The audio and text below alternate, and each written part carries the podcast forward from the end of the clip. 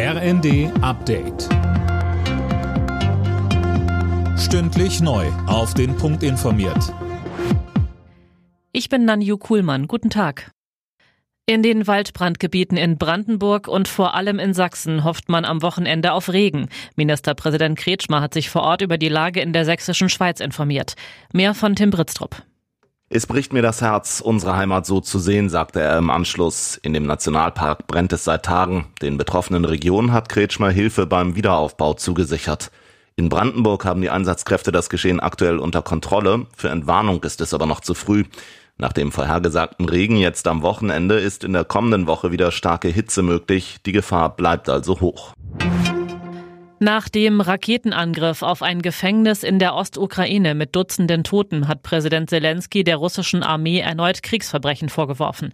Die Vereinten Nationen müssten umgehend reagieren. Russland und die Ukraine machen sich gegenseitig für den Angriff verantwortlich.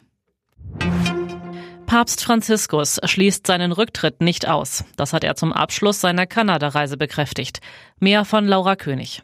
Der 85-Jährige will in Zukunft wegen seiner gesundheitlichen Probleme nicht mehr so viel reisen. Er müsse seine Kräfte ein wenig aufsparen oder über die Möglichkeit nachdenken, beiseite zu treten. Man kann den Papst wechseln, das sei kein Problem, sagte Franziskus. Über einen möglichen Papstrücktritt schon im August war zuletzt immer wieder spekuliert worden. Das Oberhaupt der katholischen Kirche plagt sich mit Knieproblemen herum. Bei öffentlichen Auftritten saß er zuletzt meist im Rollstuhl. Immer mehr Städte in Deutschland knipsen das Licht an Wahrzeichen und markanten Gebäuden aus, um Energie zu sparen. Das geht aus einer Umfrage des evangelischen Pressedienstes hervor.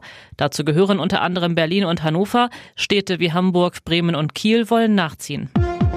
Alle Nachrichten auf rnd.de